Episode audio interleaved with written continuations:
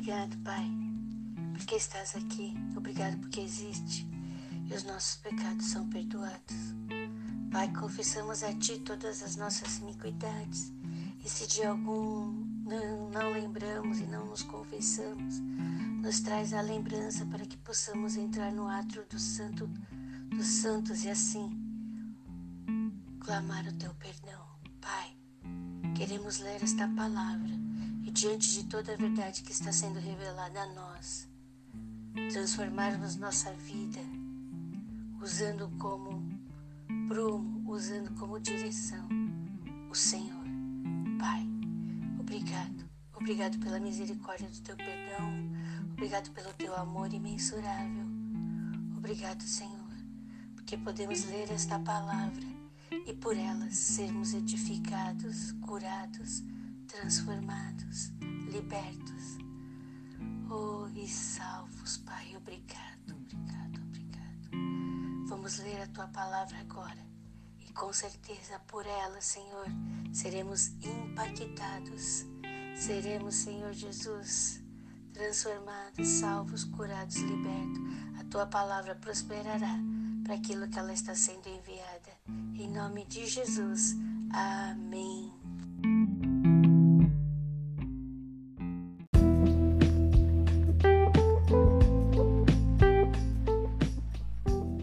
Glória a Deus, aqui em 1 Pedro, capítulo 3, nós temos como a mulher e o homem devem se portar no casamento. A esposa deve ganhar seu marido através do seu testemunho, às vezes até em silêncio, mas o testemunho, as atitudes falam mais alto. E o homem deve tratar a esposa honrando-a como um vaso mais frágil, cuidando dela, como é que um, como é que nós cuidamos de um vaso frágil? Pensando nisso, vamos pedir direção para que o nosso casamento seja um casamento onde nós possamos honrar a Deus através do nosso testemunho. Homem e mulher do Senhor, você é bênção de Deus. Peça direção a Deus, como agir com seu marido. Peça direção a Deus, como agir com sua esposa. E sejam bênção de Deus no casamento, para que o nome do Senhor seja engrandecido no lar de vocês e sua esposa possa dizer: Como sou abençoada, agradecendo a Deus por ter um marido como você. Que seu marido possa agradecer a Deus, como sou abençoado por ter uma esposa como você. Também temos aqui a importância de amar o próximo mesmo diante de injustiças, termos atitudes de perdão, como Jesus assim nos perdoou ali na cruz e perdoou aqueles que tinham feito mal a Ele. Lembremos do sacrifício vicário de Cristo na cruz, que não amaldiçoou ninguém, antes pediu ao Senhor: Pai, perdoai-os, pois eles não sabem o que fazem. As pessoas que cometem injustiça conosco, nós temos que orar para que Deus salve esta alma a Bíblia nos guiará, Deus nos guiará nessa jornada.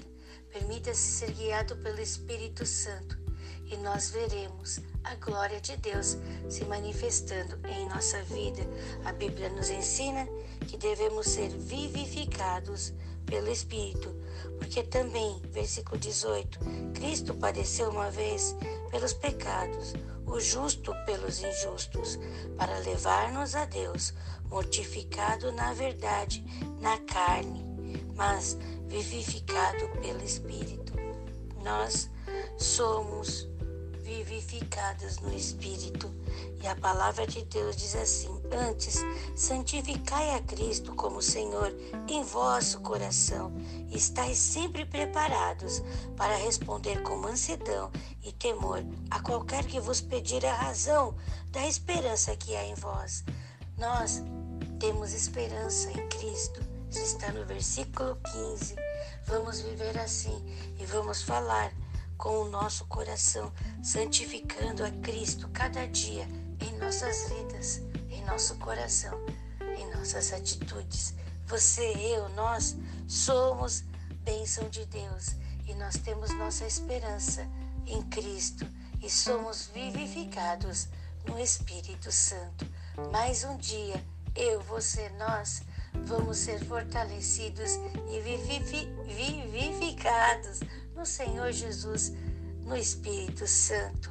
Vamos pedir, vamos clamar e vamos viver esta vivificação no Espírito Santo aqui na terra, sendo testemunhas de um Deus que realmente existe e nos enche de esperança. Deus está em nós.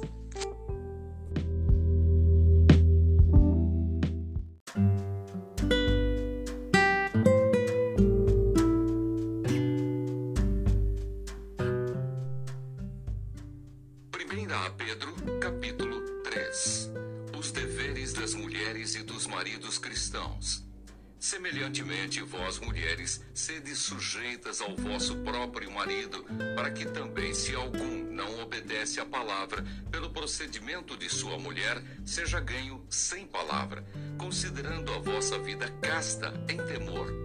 O enfeite delas não seja o exterior, no frisado dos cabelos, no uso de joias de ouro, na compostura de vestes, mas o homem encoberto no coração, no incorruptível trajo de um espírito manso e quieto, que é precioso diante de Deus. Porque assim se adornavam também antigamente as santas mulheres que esperavam em Deus e estavam sujeitas ao seu próprio marido, como Sara obedecia a Abraão, chamando-lhe Senhor da qual vós sois filhas, fazendo o bem e não temendo nenhum espanto. Igualmente vós, maridos, coabitai com ela com entendimento, dando honra à mulher como vaso mais fraco, como sendo vós os seus coerdeiros da graça da vida, para que não sejam impedidas as vossas orações. O amor fraternal, a paciência na aflição, segundo o exemplo de Cristo e finalmente sede todos de um mesmo sentimento, compassivos, amando os irmãos entranhavelmente, misericordiosos e afáveis, não tornando mal por mal ou injúria por injúria, antes, pelo contrário, bendizendo, sabendo que para isto fostes chamados, para que por herança alcanceis a bênção. Porque quem quer amar a vida e ver os dias bons, refreie a sua língua do mal e os seus lábios não falem engano. Aparte-se do mal e faça o bem. Busque a paz e siga porque os olhos do Senhor estão sobre os justos e os seus ouvidos atentos às suas orações. Mas o rosto do Senhor é contra os que fazem males. E qual é aquele que vos fará mal se fordes zelosos do bem? Mas também se padecerdes por amor da justiça, sois bem-aventurados. E não temais com medo deles, nem vos turbeis. Antes, santificai a Cristo como Senhor em vosso coração. E estáis sempre preparados para responder com mansidão e temor a qualquer que vos pedir a razão da esperança que há em vós, tendo uma boa consciência para que, naquilo em que falam mal de vós, como de malfeitores, fiquem confundidos os que blasfemam do vosso bom procedimento em Cristo, porque melhor é que padeçais fazendo o bem. Se a vontade de Deus assim o quer, do que fazendo o mal porque também Cristo padeceu uma vez pelos pecados, o justo pelos injustos, para levar-nos a Deus, mortificado na verdade na carne, mas vivificado pelo Espírito, do qual também foi e pregou aos espíritos em prisão, os quais em outro tempo foram rebeldes, quando a longanimidade de Deus esperava nos dias de Noé, enquanto se preparava a arca, na qual poucas, isto é, oito, almas se salvaram pela água, que também, como uma verdadeira figura, agora vos salva. Batismo, não do despojamento da imundícia da carne, mas da indignação de uma boa consciência para com Deus, pela ressurreição de Jesus Cristo, o qual está à destra de Deus, tendo subido ao céu, havendo-se-lhe sujeitado os anjos e as autoridades e as potências.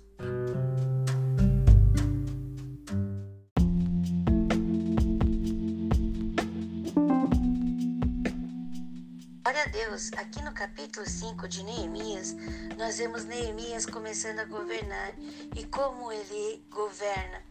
Ele não pega mais tributos do que aquilo que é necessário. Os pobres chegam até Neemias e dizem como os ricos têm se portado. E Neemias toma uma atitude. Veja o que Neemias faz. Neemias, ele tinha a direção de Deus, ele era muito inteligente. Nós vemos que ele começa a trabalhar na obra do Senhor, no, na reconstrução do muro, ele separa as pessoas, ele também usa o, os servos dele, as pessoas que estavam com ele também trabalham, não ficam acomodadas, sentado como alguns. Não, eles iam lá pôr a mão na massa, assim como Neemias. E também, olha só, Neemias, ele, o que ele faz pelo povo e também vemos que ele reunia 150 pessoas para é, fazerem a refeição junto com ele.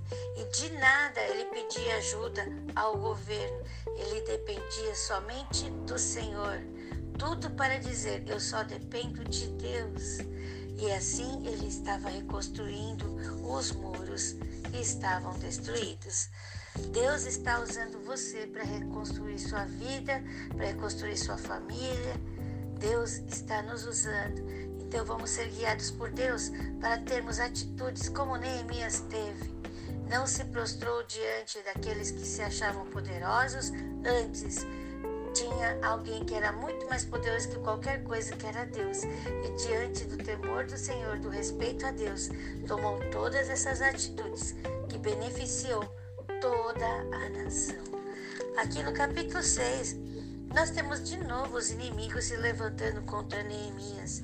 E inclusive, vamos ler esse capítulo e vamos descobrir quem são eles.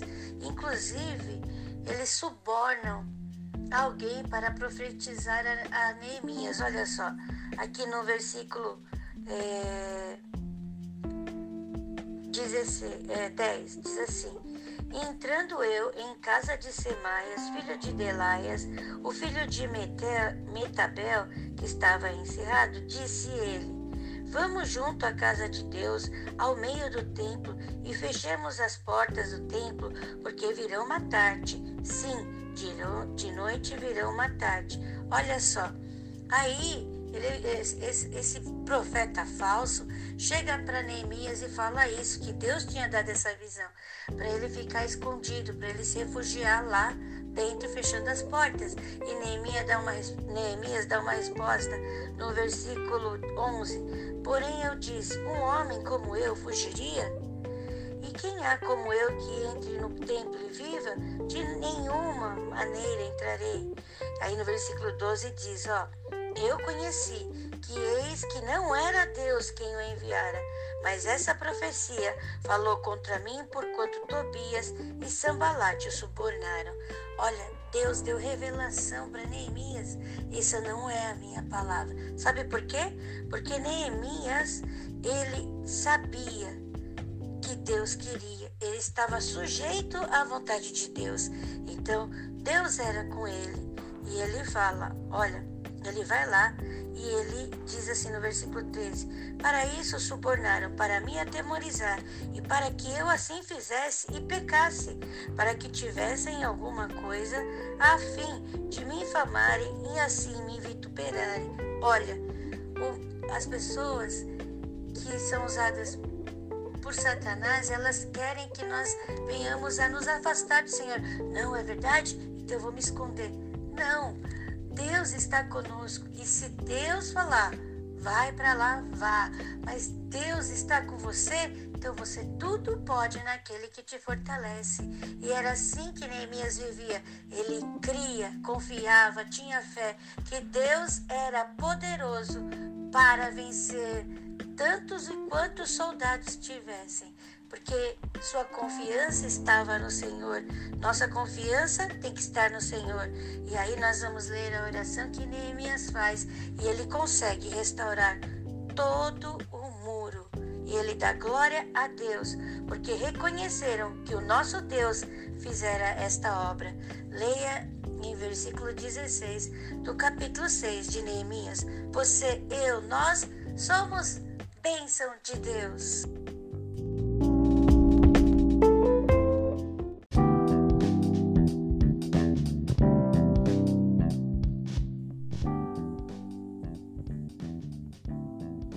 Neemias capítulo 5 Os pobres murmuram contra os ricos. Neemias repreende estes últimos. Foi, porém, grande o clamor do povo e de suas mulheres contra os judeus, seus irmãos, porque havia quem dizia: Com nossos filhos e nossas filhas, nós somos muitos, pelo que tomemos trigo para que comamos e vivamos. Também havia quem dizia: As nossas terras, as nossas vinhas e as nossas casas empenhamos para tomarmos trigo nesta fome. Também havia quem dizia: Tomamos dinheiro emprestado até para o tributo do rei sobre as nossas terras e as nossas vinhas. Agora, pois, a nossa carne é como a carne de nossos irmãos e nossos filhos, como seus filhos. E eis que sujeitamos nossos filhos e nossas filhas para serem servos. E até algumas de nossas filhas são tão sujeitas que já não estão no poder de nossas mãos. E outros têm as nossas terras e as nossas vinhas. Ouvindo eu, pois, o seu clamor e essas palavras, muito me enfadei e considerei comigo mesmo no meu coração.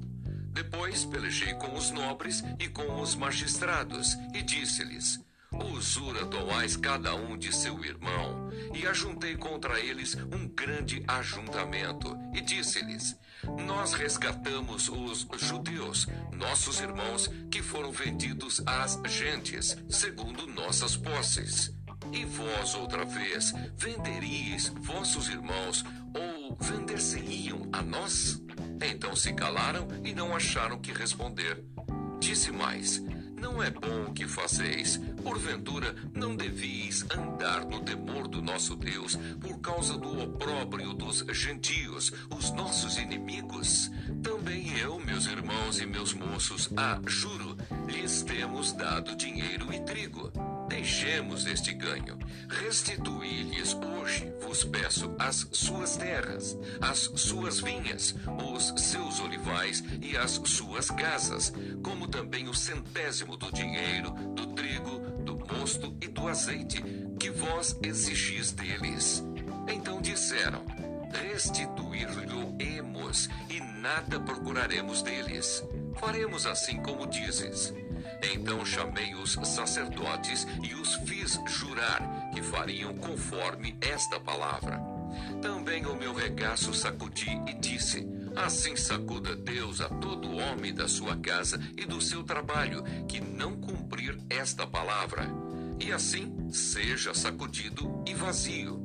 E toda a congregação disse: Amém, e louvaram o Senhor. E o povo fez conforme esta palavra. Também desde o dia em que fui nomeado seu governador na terra de Judá, desde o ano 20 até ao ano 32 do rei Artaxerxes, 12 anos, nem eu nem meus irmãos comemos o pão do governador. Mas os primeiros governadores que foram antes de mim oprimiram o povo e tomaram-lhe pão e vinho, e além disso, 40 ciclos de prata. Ainda também os seus moços dominavam sobre o povo. Porém, eu assim não fiz, por causa do temor de Deus. Antes, também na obra deste muro fiz reparação, e terra nenhuma compramos. E todos os meus moços se ajuntaram ali para a obra também 150 homens dos judeus e dos magistrados e os que vinham a nós, dentre as gentes que estão à roda de nós, se punham à minha mesa. E o que se preparava para cada dia era um boi e seis ovelhas escolhidas. Também aves se me preparavam, e de dez em dez dias de todo o vinho muitíssimo. E nem por isso exigi o pão do governador, porquanto a servidão deste povo era grande. Lembra-te de mim para bem, ó meu Deus, e de tudo quanto fiz a este povo.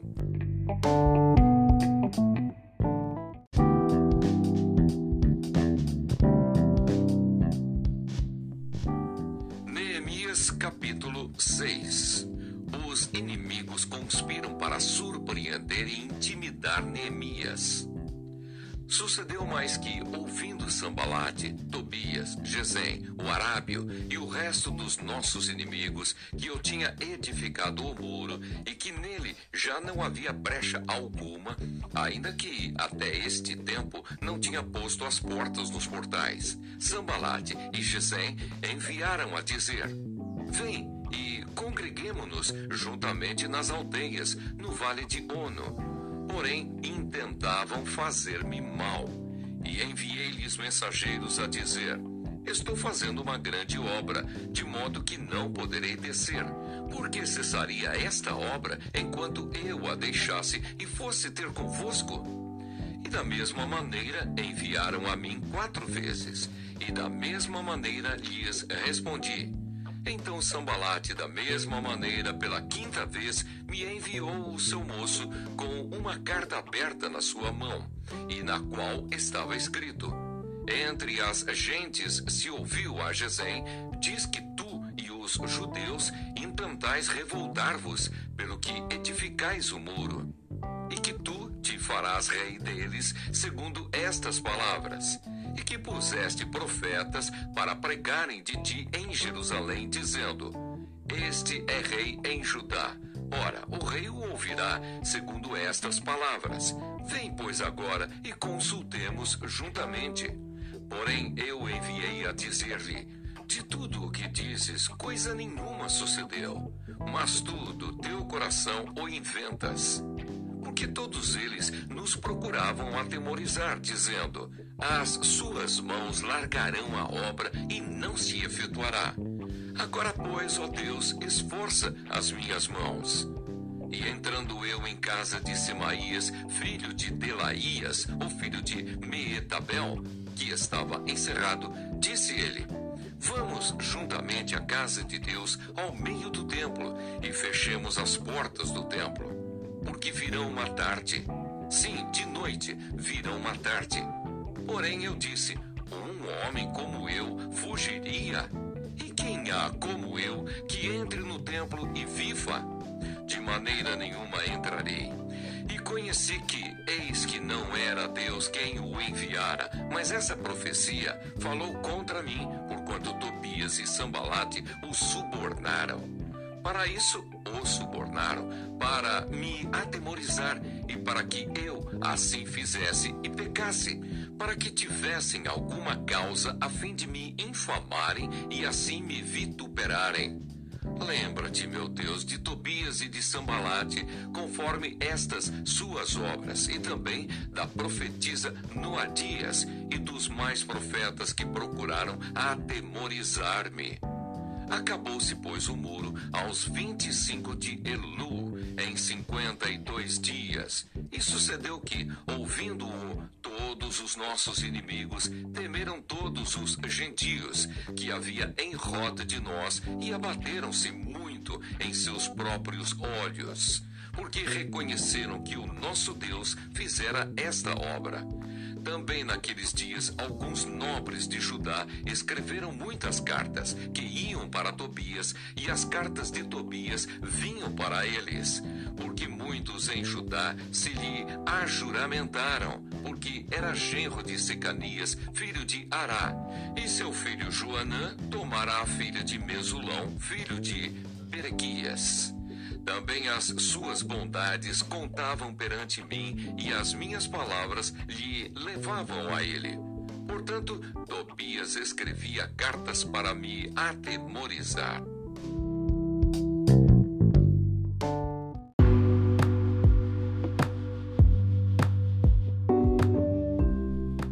Através do nosso testemunho, muitos se chegarão ao Senhor e nós vamos poder dizer, como Neemias, que muitos reconheceram que o nosso Deus fizera essa obra. Deus quer restaurar seu casamento, restaurar sua vida, restaurar sua saúde. Deus quer fazer isso e quando as pessoas olharem para nós, elas vão dizer: Deus fez essa obra. Senhor nosso Deus, estamos aqui agora diante do teu altar, colocando as nossas necessidades, colocando os sambalates e Tobias que têm se levantado contra nós. E cremos, Senhor, que tu estás operando, porque tu és a nossa justiça, Senhor. Obrigado, Pai. Obrigado, Senhor. Nos dá esse coração, Senhor.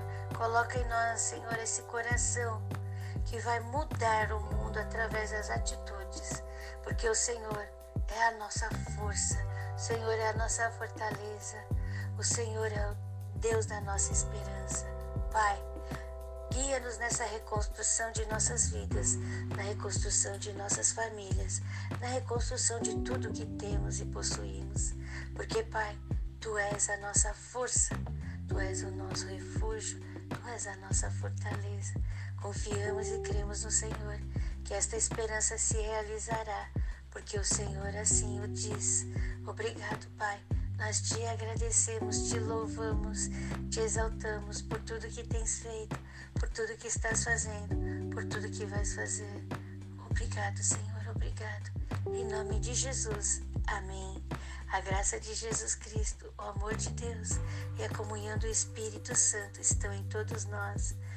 Olha, abençoada e abençoada, as pessoas vão olhar para as nossas vidas e elas vão dizer: Realmente Deus existe, porque elas reconheceram a obra de Deus. Deus está fazendo uma obra em nós. Deus está fazendo uma obra em nós. Deus está fazendo uma obra em nós, em nós. Deus está fazendo uma obra em nós. Deus está fazendo uma obra em nós. Você, eu, nós somos bênção de Deus.